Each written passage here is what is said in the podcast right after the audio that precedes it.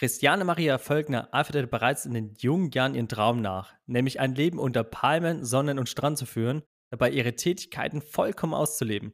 Doch nach langer Zeit des Glückes veränderte sich die Situation, sodass Christiane dazu gezwungen war, nach Deutschland zu fliehen.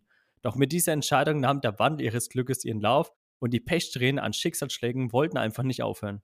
Vom Reichtum bis hin zur Obdachlosigkeit, dennoch heute umso glücklicher denn je.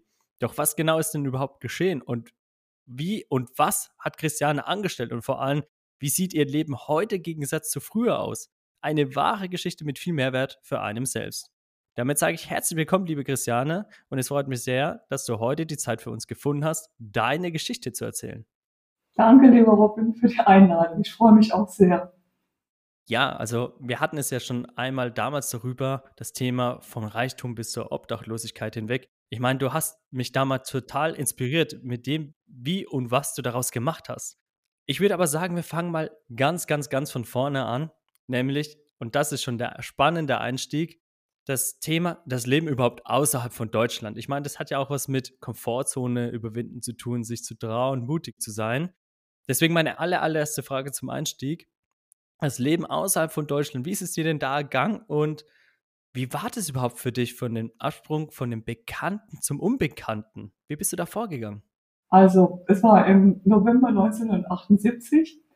Da hatte ich die spontane Eingebung, einfach mal auszuwandern. Ich, ich wollte Freiheit erleben. Denn jeder Tag war wie der andere immer der gleiche Trott zwischen Büro und Feierabend. Fühlte mich einfach gelangweilt und wollte das Leben leidenschaftlicher erfahren. Mir fehlte auch irgendwie der tiefere Sinn des Daseins. Und nachdem ich dann meine Möbel und alles drum und dran verkauft hatte, packte ich ein paar Kleider, Bücher, Musikkassetten und einen Rekorder in mein kleines Auto. Mehr brauchte ich auch erstmal nicht. Zum Glück hatte ich auch etwas Geld auf meinem Konto. Meine Idee von Freiheit, der stand also nichts mehr im Wege. Kurz vor meiner Abfahrt kam dann ein Freund vorbei und sagte, stell dir einfach vor, sie warten schon alle auf dich. Das wurde zum Leitsatz meiner Reise. Und als ich dann an der spanischen Küste entlang fuhr, war ich erfüllt von Glücksgefühlen. Über mir der strahlende Himmel und vor mir das weite Meer. Ich war mir einfach ganz sicher, dass mein Spanien-Entschluss richtig war. Dann kam ich zu einem ganz romantischen Ort an der Costa Blanca und am Ortseingang stand El Paraíso se llama Altea, was auf Deutsch heißt das Paradies heißt Altea. Das musste einfach mein Ort sein, dachte ich. Und weil ich den Ort näher erkunden wollte, hatte ich mir vor ein paar Tagen ein Zimmer angemietet. Und wenn ich dann in der Gegend ein bisschen umlief, um mir alles anzuschauen, entdeckte ich im Campo einen deutschen Reitstall. Und da ich eine leidenschaftliche Reiterin war, wollte ich mir diesen Reitstall natürlich ansehen. Es war auch ein deutscher Reitstall. Man kann sagen, dass ich gesucht und gefunden wurde. Ja, und als ich dem Chef des Reitstalls dann erzählte, dass ich in Spanien eine neue Heimat suchen würde, bot er mir spontan einen Job an. Ich könnte morgens die Pferde zureiten, die Ställe ausmisten und für die Reiter an der Bar kleinere Gerichte servieren. Das war eine unerwartete Chance für meinen Neubeginn in Spanien. Ja, definitiv. Also wenn man mal bedenkt, dass du einfach dem nachgegangen hast, was dein Bedürfnis oder dein Wunsch auch dich angetrieben hat, zu sagen, hey Leute, jetzt starte ich los, noch mit bestärkenden Worten, das quasi in meinen Worten wiedergegeben, die Zukunft nur auf dich wartet und das zu machen ist, uns auf den Punkt zu bringen, da durchzustarten, eine Power zu machen, den Mut zu fassen, durchzuziehen, zu sagen und dann noch das Thema mit dem Pferdestall zu sagen, hey, ja, dann fang an und mach. Also das, das schreit ja vor purem Glück und vor allem, wie du schon gesagt hast, die Umgebung, das tolle Dasein, das neue Entdecken, neugierig zu sein. Super, also echt, echt sehr, sehr begeisternd. Und da sind wir nämlich bei der nächsten Frage, die mir einfach dabei aufkommt. Klar, von Deutschland aus starten, ins Neue wagen, mutig zu sein, die Komfortzone zu verlassen und so weiter. Das sind ja viele, viele, viele neue Punkte, die auf einen einprasseln, vor allem in den ersten Momenten. Da ist meine Frage, welche Erfahrung hast du denn damit gemacht, als du diesen Weg gegangen bist und vor allem, wie hat es denn dein Leben überhaupt bereichert? Ja, also im Reitstall habe ich dann angefangen und habe dort auch sehr viele Leute kennengelernt, international. Spanier natürlich, Deutsche, Schweizer, Holländer, Engländer und andere Nationalitäten. Und die meisten von ihnen waren, wie ich auch, irgendwann mal ausgewandert und wollten in Spanien ein neues Gefühl von Freiheit erleben. Und weil uns auch die Arbeit mit den Pferden verbunden hat, wurde ich bald in diese große Familie aufgenommen. Es war so, als hätten sie alle auf mich gewartet. Ja, wir hatten einen festen Tre Treffpunkt auch am Strand. Und wer wollte, brachte mittags etwas zu essen mit. Jeder durfte sich daran bedienen. Und an diesem Platz am Strand, das war auch ein schöner Zugang zum Meer. Da konnten wir dann mittags immer schwimmen oder surfen. Ich habe auch surfen gelernt. ja. Und manchmal trafen wir uns auch, um in die Berge zu fahren, wo wir dann auch mal spontan einfach zwei oder drei Tage blieben. Das Leben war also sehr spontan. Und so, wie man sich das einteilen konnte natürlich. Und dann fuhren wir auch gemeinsam zu großen Musikkonzerten. Es war einfach wie ein Abenteuerurlaub pur und von Langeweile keine Spur. Für immer wollte ich aber auch nicht im Reitstall arbeiten. Und nach einer Weile sagte eine englische Freundin zu mir, die an der Küste selbstgefertigte Kleider verkaufte, du kannst doch so schön stricken. Hast du nicht Lust, einfach Stricksachen zu fertigen und sie zu verkaufen? Das war eine Herausforderung, die ich aber mutig annahm, denn irgendetwas musste ich ja tun, womit ich mein Geld verdiene. Und Abenteuer wollte ich ja auch. So besorgte ich meine Strickmaschine und ich fand tatsächlich sogar einige spanische Frauen, die normal vor ihren Häusern saßen und vor sich hin strickten. Und die Frauen waren bereit, mitzumachen, indem sie die Stricksachen nach meinen Ideen von Hand fertigten. Und dann habe ich mir aus Madrid wunderschöne bunte Wolle bestellt und konnte mit dem Stricken beginnen. Und diese Sachen, die ich gestrickt habe und die Sachen auch von den Frauen, die gab ich an die Boutiquen in Kommission. Und dann dauerte es gar nicht lange. Da wurde ich auch mit den Stricksachen ein bisschen bekannt und man nannte mich an der Küste La Chica con los Multicolores, was so viel heißt wie das Mädchen mit den vielen Farben. So war ich bekannt. Jeder wusste sofort, La Chica con los Multicolores, das war ich dann. Später kam ich dann auf Idee, mit anderen Freunden und Freundinnen, die auch Kunsthandwerk herstellten, einen Kreativladen oben am Kirchplatz zu eröffnen. Jeder hatte seinen eigenen Verkaufstag im Laden, an dem wir auch die Sachen der anderen mitverkauft haben. Ja, und auf diese Weise konnten wir uns dann gemeinsam mit unseren Kunsthandwerken unterstützen. Natürlich kamen auch die Gäste der umliegenden Restaurants oben vom Kirchplatz in unseren Laden und kauften Geschenke ein, die sie nach dem Urlaub mitbringen konnten. Wir waren einfach ein Blickpunkt oben am Kirchplatz und ein Geheimtipp für Touristen. Die Zeit in Altea war wirklich eine sehr kreative Zeit für mich, in der ich nach meinem Herzen wirken konnte.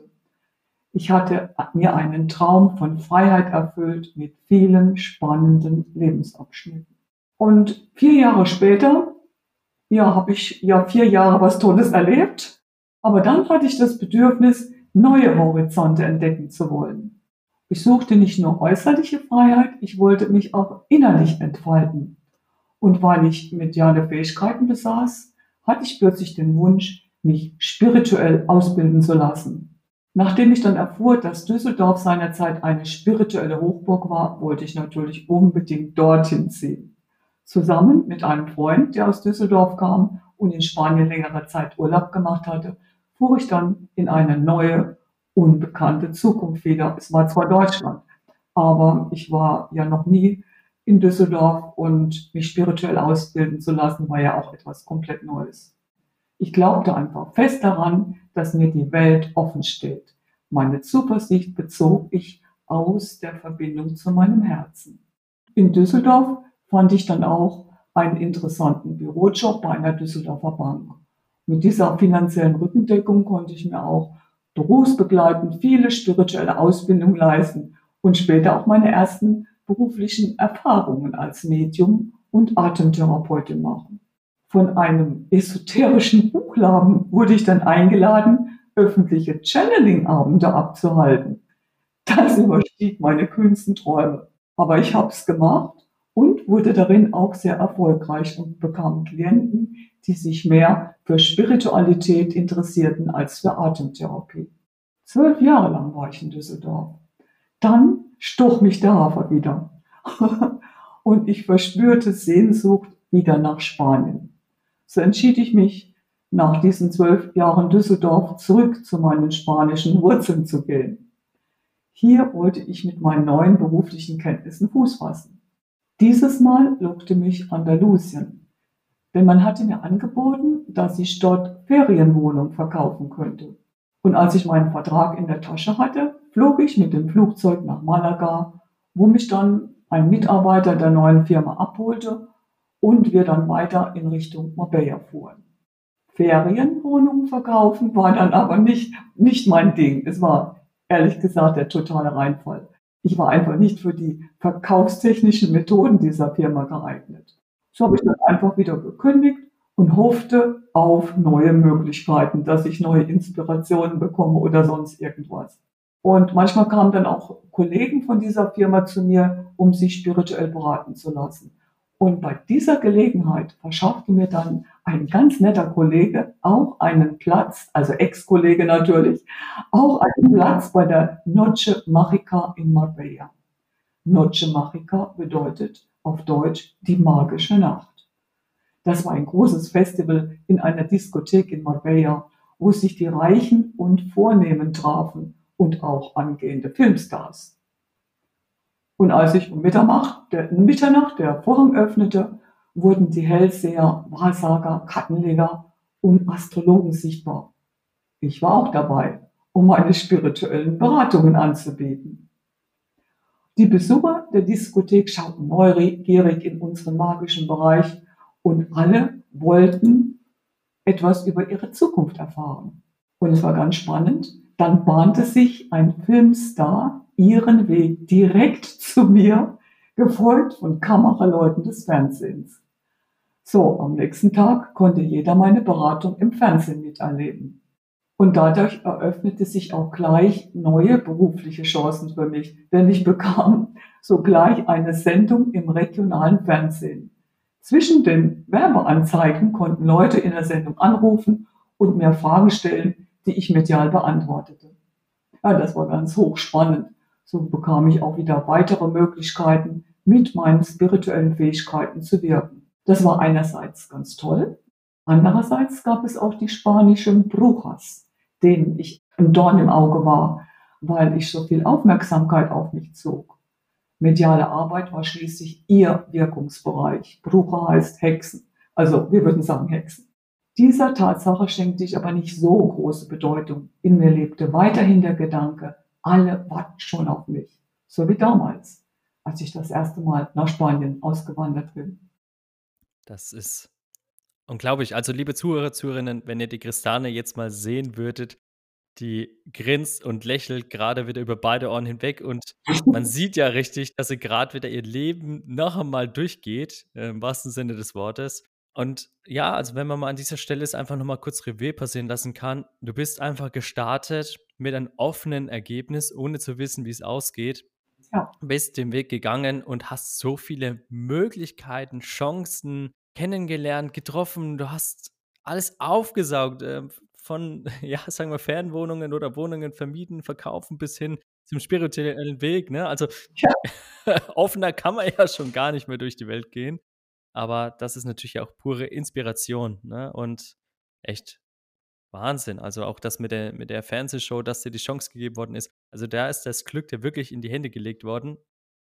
Ich habe einfach immer meinen Leitsatz im Kopf. Alle warten schon auf dich. Den Satz habe ich immer wieder hochgeholt. Alle warten schon auf dich. Das hat mir totale Power gegeben. Und natürlich habe ich nur gemacht, was meinem Herzen versprochen hat. Deswegen habe ich ja auch nicht diese Wohnung weiterverkauft.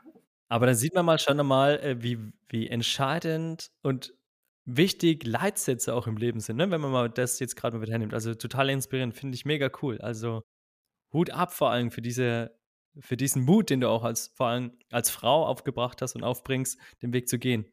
Aber natürlich wissen wir ja auch, zwischen einem Glück gibt es natürlich auch die Kehrseite. Du hast es ja schon bei unserem ersten Gespräch oder Vorgespräch schon erwähnt gehabt, dass das Glück dann irgendwann mal nachgelassen hat was natürlich auch für uns Zuhörer und Zuhörerinnen auch sehr, sehr spannend ist. Und es hat ja auch dein Leben geprägt. Deswegen würde ich gerne mal auch auf die nächste Frage, die mir schon die ganze Zeit auf der Zunge brennt, mal stellen wollen, nämlich du hast ja am Telefon ja mal erzählt, dass du ja quasi ja schon nach Spanien, ja, fliehen musstest, um's so auf den Punkt zu bringen. Vielleicht kannst du uns einfach mal noch mal genauer sagen, was genau geschehen ist und wie und warum kam denn dann dieser Wendepunkt deines Lebens zustande? Ja, also in Andalusien durfte ich dann auch erleben, dass nicht nur der strahlende Himmel auf mich wartete, sondern ebenfalls die dunkle Nacht des Lebens. Denn als ich bekannt wurde, hat auch die Drogenmafia ein Auge auf mich geworfen und suchte eine Zusammenarbeit mit mir. Als ich ablehnte, wurde ich systematisch unter Druck gesetzt, sodass auch meine Geschäfte bis auf Null zurückgingen. Also sie haben gedacht, ich bin bekannt, ich kenne viele Leute, also kann ich denen beim Absatz helfen, in irgendeiner Form. So ganz genau sind wir noch gar nicht ins Gespräch gekommen. Und ich habe das aber nicht gemacht und habe mich immer, hab immer gesagt, nein, nein, das, das mache ich nicht, ich bin gar nicht, das ist gar nicht mein Ding. Aber dann sind einige von diesen Leuten sind dann mit einem Schlüssel mehrmals in meine Wohnung eingedrungen und haben dort fremde Sachen auf den Tisch gestellt und andere Unordentlichkeiten gemacht. Ich sollte nämlich Angst bekommen, dass man auch Drogen bei mir verstecken könnte und dann die Polizei und mit, mit Polizei und Hunden vorbeikäme, um das herauszufinden. Das war der Trick. Und da wurde mir klar, dass mein Widerstand keinen Zweck mehr hatte ich konnte auch nicht einfach in eine andere Stadt ziehen. Wenn man auf dem Kicker ist, dann ist man eben auf dem Kicker, da kann man nichts machen. Und so beschloss ich, einfach abzuhauen. Eine andere Wahl sah ich nicht. Ich packte meinen kleinen Koffer mit den notwendigsten Sachen, ließ die möblierte Wohnung stehen. Mhm. In Spanien sind immer alle Wohnungen möbliert, einschließlich Bettwäsche, Geschirr, alles, was man braucht, ist immer drin. Und es war einfach leicht, einfach zu gehen und mit meinem Koffer setzte ich mich dann wenige Tage später in den Flieger nach Frankfurt. Das war im Sommer 1999, also schon 20 Jahre später, nachdem ich meine Heimatstadt Heidelberg damals verlassen hatte. Ich war sehr erschöpft, alles war so schrecklich. Aber ich war auch stolz auf mich, weil ich meine Seele nicht verkauft hatte. Das gab mir innere Kraft zum Weitermachen. Ja, das glaube ich dir sofort. Vor allem, wenn man mal bedenkt, wie lange das schon zurückliegt, wie viele Jahre du das jetzt gerade, man, man spürt es ja richtig, dass du das wieder eins zu eins auch durchlebst und mitmachst, so, hey, das ist passiert, das ist geschehen, nicht nur das Glück ist da, ne? nicht nur die, die Sonnenseite lebt auf mich, Sonnenstrand und Palmen, sondern auch die pure Realität, nämlich andere Faktoren, andere Menschen, andere Einschnitte können mein Leben einschneiden, ähm, auch ja quasi, ja, beschneiden oder halt auch gar zerstören, ne? wenn man da nicht reagiert und aufpasst. Ja. Ich meine, die Drogenszene war ja bekannt in Spanien. Das war ziemlich normal, dass viele Leute irgendwas genommen haben. Aber äh, die wollten halt, dass ich mitarbeite. Und das war natürlich, das ging natürlich gar nicht. Da, dazu war ich unter keinen Umständen bereit. Mhm. Ja, gut, dann warst du am Ende des Tages ja auch nur noch Ballast, ne? Und hast ja quasi dann das Publikum eher auf anderen Wegen ja begeistert. Und Dafür hätte ich nicht nach Spanien auswandern brauchen, um letztendlich das zu machen. Ja, ja das ist richtig, ja. Das stimmt, ja. Ja, aber dann kann man es ja überbegrifflich sagen, aus deinem wunderbaren Traum, also auch deinen Bedürfnissen, du hast ja immer wieder das Wort Bedürfnis in den Mund genommen, zu sagen, äh, da, darauf hatte ich jetzt Lust, das wollte ich jetzt machen, das wollte ich jetzt erleben. Dem bist du ja richtig ja auch hinterhergegangen. Somit wurde ja aus deinem Traum ja irgendwo ja auch dann ein Albtraum, ne? Durch diese genannten Einschnitte, die du gerade genannt und beschrieben hast. Wenn man mal bedenkt, von den, ich sage jetzt mal, Peak hoch, ja, also von dem ja, alles ist super, alles ist toll, ich mache genau das, worauf ich Lust habe, kommt ja genau dieser Gegenpart, nämlich die neue Situation, die Flucht, die möblierte Wohnung stehen zu lassen, neu anzufangen. Wie bist du denn mit der Situation denn überhaupt umgegangen? Also ich bin dann halt nach Frankfurt geflogen und von Frankfurt bin ich nach, mit dem Zug nach Heidelberg, weil Heidelberg ist ja meine Heimatstadt und da wollte ich einfach mal wieder ankommen. Hm.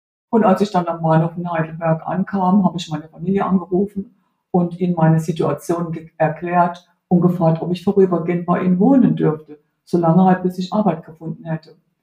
Doch ein leerer Geldbeutel war abstreckend für sie, wie eine ansteckende Krankheit. Und die gleiche Ablehnung erfuhr ich auch von anderen Freunden. Die habe ich dann auch alle angerufen. Und, und weil ich nicht weiter wusste, ging ich dann erstmal zur Bahnhofsmission, um zu fragen, was man eigentlich macht, wenn man kein Geld mehr hat. Und die empfahlen mir, zum Obdachlosenheim zu gehen. Ja, mit diesem Ratschlag hatte ich nicht gerechnet. Aber dann habe ich gedacht, ich bekomme sicherlich Sozialhilfe.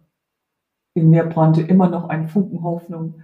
Den hatte ich in meinem Seelengepäck mitgebracht. Aber die Hoffnung, diese Hoffnung wurde gnadenlos zerstört. Denn wer keine deutsche Meldeadresse im Ausweis hatte, bekam auch keine Sozialhilfe, erklärte mir die Sozialarbeiterin im Obdachlosenheim. Aber es hätte mir natürlich zugestanden, aber ohne, ohne deutsche Meldeadresse war eben da nichts zu machen. Und mein neuer Status war eine Resozialisierung in Deutschland. Mhm. Da wusste ich nicht, ob ich weinen oder lachen sollte. Das war einfach der totale Witz. Aber dann lebte ich tatsächlich anderthalb Jahre im Obdachlosenheim Heidelberg, wo ich von nun an wie eine Pennerin behandelt wurde. Und das in meiner eigenen Heimatstadt, wo ich aufgewachsen bin und sogar mit einem international berühmten Reiter verheiratet war und manchmal wie eine Fürstin hofiert wurde. Meine Ehe dauerte zwar nicht ewig, aber trotz Trennung blieben wir im Herzen immer Freunde. Aber kein Funke meiner Vergangenheit zählte hier im Obdachlosenheim. Hm. Dass ich mein ganzes Leben lang bis jetzt immer gearbeitet hatte, wurde einfach belächelt. Keiner hat mir das geglaubt. Meine Chancen auf Selbstbefreiung im Niemandsland, so nennt man das Obdachlosenheim, waren einfach aussichtslos, egal von welcher Seite ich es auch anpackte. Ja, das ist natürlich schon Hammer, ne? Wenn man bedenkt, da aufgewachsen in der Situation, in der Umgebung, man kennt das alles und dann ist man von der, ich sage jetzt mal, gut betuchten Seite in die Realität geholt worden und man hat überhaupt nichts. Also wie schnell das auch passieren kann durch fremde Einwirkungen, Einflüsse und so weiter. Also das ist ja Hammer. Ich weiß gar nicht, wie man das beschreiben kann. Ja, Thema Obdachlosigkeit ist natürlich ja wirklich ein, ein tiefgreifendes Thema. Wir hatten es ja auch mal ganz kurz angeschnitten gehabt, wie das einen ja auch beeinflussen kann und auch das Leben und auch das Mindset für einen ja für immer verändert. Aber ich denke, bevor wir darauf eingehen, ist jetzt natürlich nochmal eine weitere Frage zu stellen. Du hast jetzt das äh, schon gesagt, dass du zurück nach Deutschland fliehen musstest. Dann wurdest du von den ganzen Herausforderungen gestellt. Neben den ganzen Herausforderungen und, ja, ich sage jetzt auch mal Blockaden, worauf bist du denn sonst noch so gestoßen und wie bist du überhaupt damit umgegangen? Ich meine, das ist ja auch das Thema Ablehnung, Minderwertigkeit nicht dazugehören in einem System, also so das Thema ausgestoßen. Wie hast du gesagt, Niemandsland, also zu den Resten zu gehören? Normalerweise gibt es keine Möglichkeit rauszukommen. Und deshalb ist mir das eben auch so wertvoll, meine Geschichte zu erzählen, denn ich bin ohne irgendeine fremde Hilfe von außen, habe ich den Weg nach draußen geschafft. Ich habe mir einfach inwendig innen die Kraft geholt. Man kann sagen, von innen her mhm. das Leben außen manifestiert.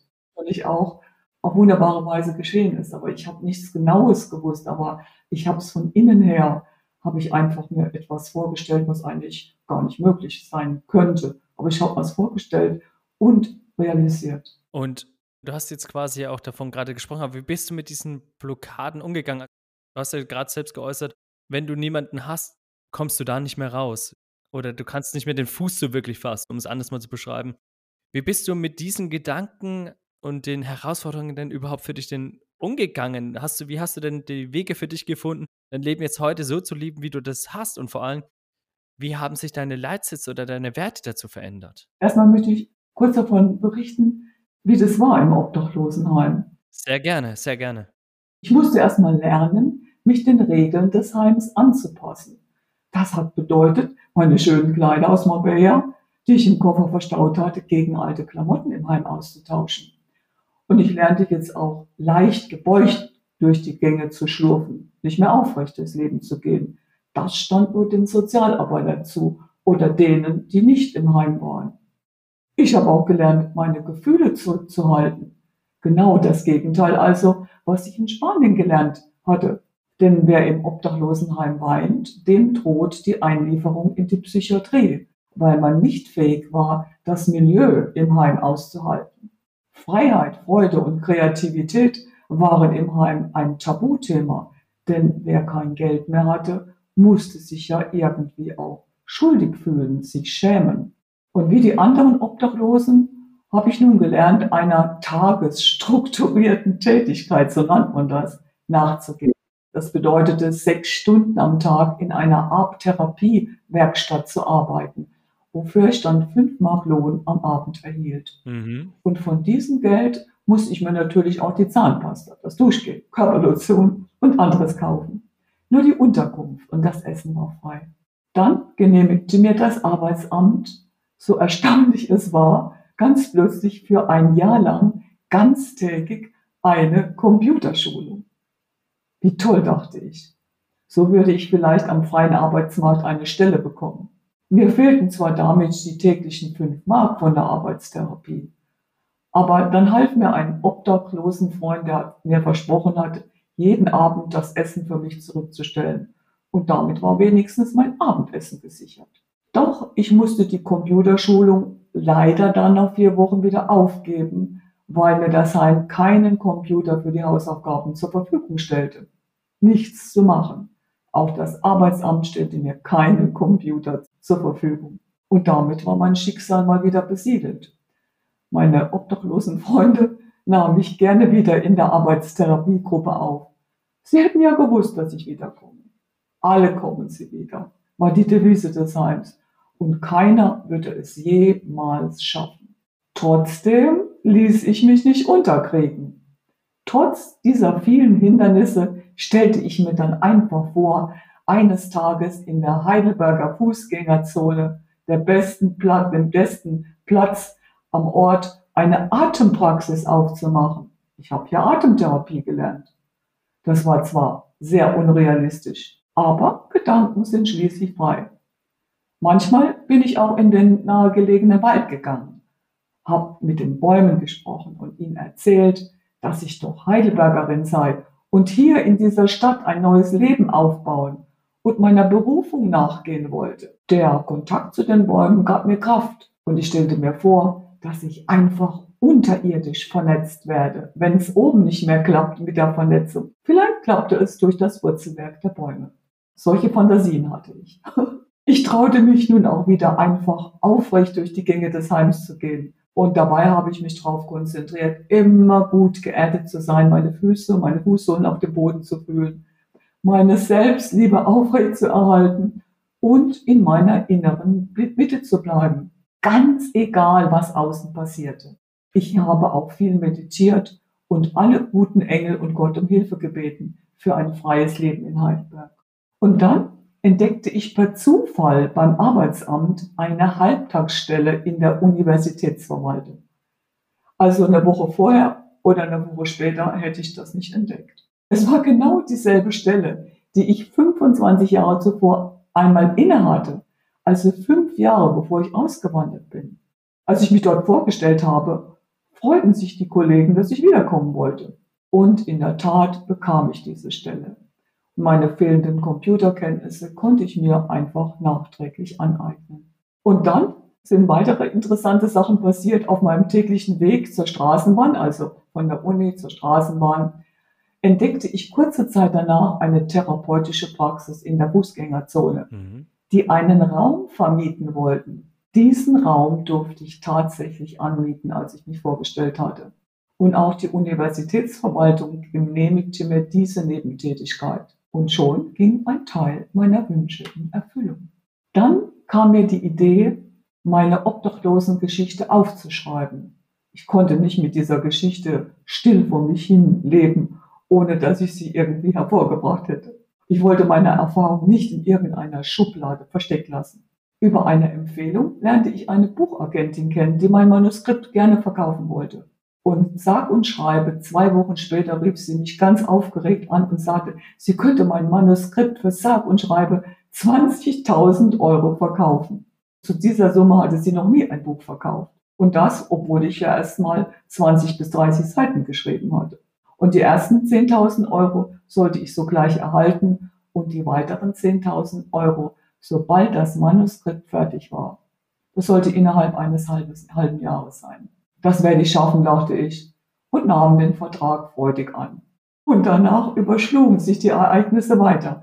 Ich bekam dann eine Einladung vom süddeutschen Fernsehen, die davon erfahren hatte.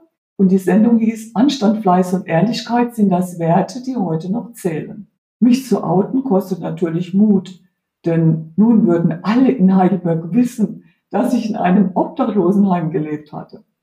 Doch mein Mut, mich zu outen, hatte mir zu weiterem Erfolg verholfen.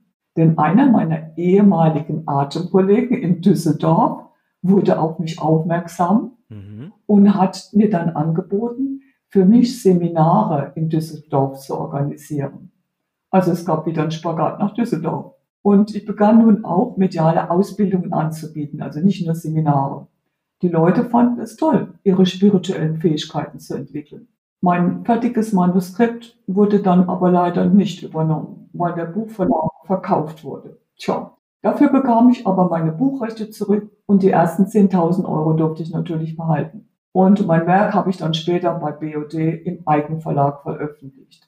Es heißt schlichtweg Obdachlos von Christiane Maria Völkner. Ja, mein Alltagsjob in der Uni habe ich nach drei Jahren wieder gekündigt weil ich mich ganz meiner spirituellen Energiearbeit widmen wollte. Und als meine Freunde davon erfuhren, dachten sie, alle, alle, ausnahmslos, ich sei verrückt geworden. Normal betrachtet war ich verrückt. Wie konnte ich nach allem, was ich durchlebt hatte, so leichtsinnig einen sicheren Arbeitsplatz loslassen, wenn er auch ein Halbtagsarbeitsplatz war? Doch ich habe es gewagt und bis heute nicht bereut. Seit 22 Jahren bin ich wieder selbstständig tätig und dieses Mal als Intuitionstrainerin, Heilerin und Bewusstseinscoach.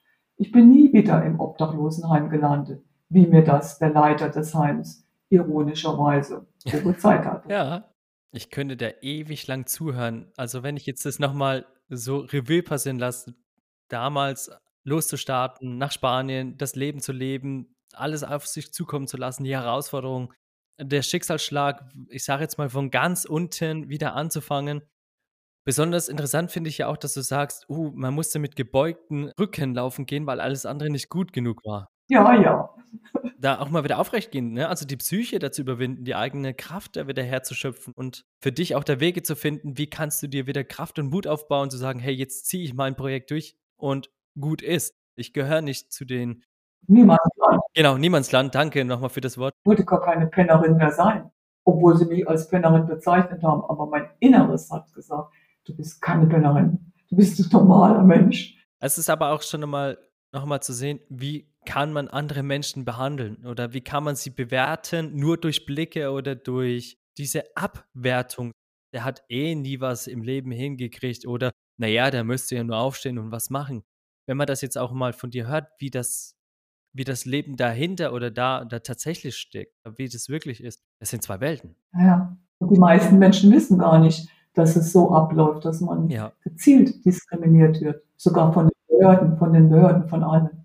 Ja, das ist Wahnsinn, ja. Hammer. Also noch ganz kurz eine Zwischenfrage, bevor ich jetzt mal auf die nächste eingehe. Du hast zwei Bücher geschrieben, Christiane, richtig? Ja, ich habe auch noch ein Buch geschrieben, Geistiges Heilen im Quantenfeld der Schmetterlinge. Also ich werde das natürlich dann auch verlinken, liebe Zuhörer, Zuhörerinnen. Also das ist kein Thema. Wer das Buch lesen möchte von der Christiane, nur zu, sehr, sehr gerne. Du siehst, wir haben unseren zeitlichen Rahmen auch schon längst gesprengt, aber das ist halt nun mal so. Es ist ja auch eine lange, lange Story. Wenn wir das jetzt nochmal noch mal ganz kurz zusammenfassen, diese ganzen gemachten Erkenntnisse und Erlebnisse und so weiter, ne? wenn du mal bedenkst, du hast beide Seiten, ich sage jetzt mal, extremen leben können und dürfen. Wie denkst du Gegensatz zu damals heute nach? Also was hat das mit dir gemacht? Ich bin heute dankbar, dass ich dabei nicht nur die Höhenflüge erlebt, hört sich komisch an, aber ich bin dankbar, sondern auch die Schatten der Unterwelt kennengelernt habe. Der Autor Richard Bach sagte einmal, wir Menschen suchen die Probleme, um die Geschenke zu finden. Und das trifft auch auf mich zu. Die Überwindung meiner Krisen wurde das Fundament, auf dem ich meine jetzige spirituelle Arbeit sicher aufbauen konnte. Mit meinen 76 Jahren besitze ich immer noch die Kraft und Lebensfreude, um meinen ureigenen Lebensweg zu gehen. Und die Geschenke, die ich an das Leben geben möchte, ist die Weisheit vom inneren Reichtum, wobei materielle Möglichkeiten auch immer ein Ausdruck der inneren Vernetzung mit dem Leben sind. Das ist das, was ich daraus an Erkenntnissen gewonnen habe. Die Basis meiner Erkenntnis, dass wir alles in uns haben und nicht nur im Außen suchen mhm. müssen. Um es auf den Punkt zu bringen, ist super toll, ja. Wenn wir dann darüber das einfach mal so sacken lässt und du hast ja auch eine riesen riesengroße Story zu erzählen, keine Frage. Was möchtest du uns denn zum Abschluss denn noch mit an die Hand geben? Welchen besonderen Tipp hast du, wo wir uns dann einfach mal halten oder orientieren können? Das ist ein spiritueller Tipp, ja. Okay, okay. Eine Energie zwischen Licht und Dunkelheit, die uns immer zu unseren Träumen führt. Und das Wichtigste im Leben ist daher, sich bedingungslos immer treu zu bleiben, damit wir diese Energie auch am Ende des Tunnels erkennen können, wenn die Dunkelheit uns überkommt. Und das ist der innere Reichtum, den jeder in sich trägt. Diese Gewissheit und die Hoffnung, dass es egal wie dunkel es im Leben ist, es kann ja mal passieren, mhm. Das Licht ist immer am Ende des Tunnels, aber nur, wenn man sich bedingungslos treu bleibt. Sich selbst treu bleibt quasi. Ja. Das kann ich nur bekräftigen oder bestärken, wenn man sich selbst treu ist, dann hat man auch diese Kraft, diese Power, die du auch so schon gesagt oder wiedergespiegelt hast. Ja. Wenn man mal die lange Zeit deines Lebens dann mal nochmal reflektiert, in dieser kurzen Zeit des Podcasts zusammengepackt, da ist viel Selbstreue immer da und der Glaube, die Leitsätze, du hast so viel vom Glauben, Werten, Leitsätzen gesprochen und so weiter. Und vor allem, wenn ich das jetzt mal so sagen darf, Christiane, ich finde es total toll, dass du heute auch hier die Zeit genommen hast, deine Geschichte zu erzählen und andere Menschen zu, zu inspirieren. Trotzdem mit, ich sage es jetzt nochmal in Worten, 76 Jahren. Und das macht mich persönlich auch besonders stolz, weil ich weiß, ich sage es jetzt einfach mal so direkt, du bist heute meine älteste Podcast-Teilnehmerin mit einer Geschichte. Das finde ich total cool. Das bedeutet natürlich auch für mich reflektiert, der jüngste oder jüngste Teilnehmerin war 18 Jahre, jetzt mit deinem im fortgeschrittenen Alter. Das zeigt, wie bewegend dieser Podcast ist, wie ich auch gemeinsam mit solchen Menschen wie mit dir andere begeistern und zu ihren, ja, ich sage mal, Weg führen kann. Und das ist total toll. Ja, und das kann man nur erreichen, wenn man sich selbst treu ist, zu sagen, okay, man geht diesen Weg, egal welche Faktoren da reinspielen, man geht ihn und macht da sein Ding. Wow, also Wirklich vielen lieben, lieben, lieben Dank dafür, Christiane. Wirklich.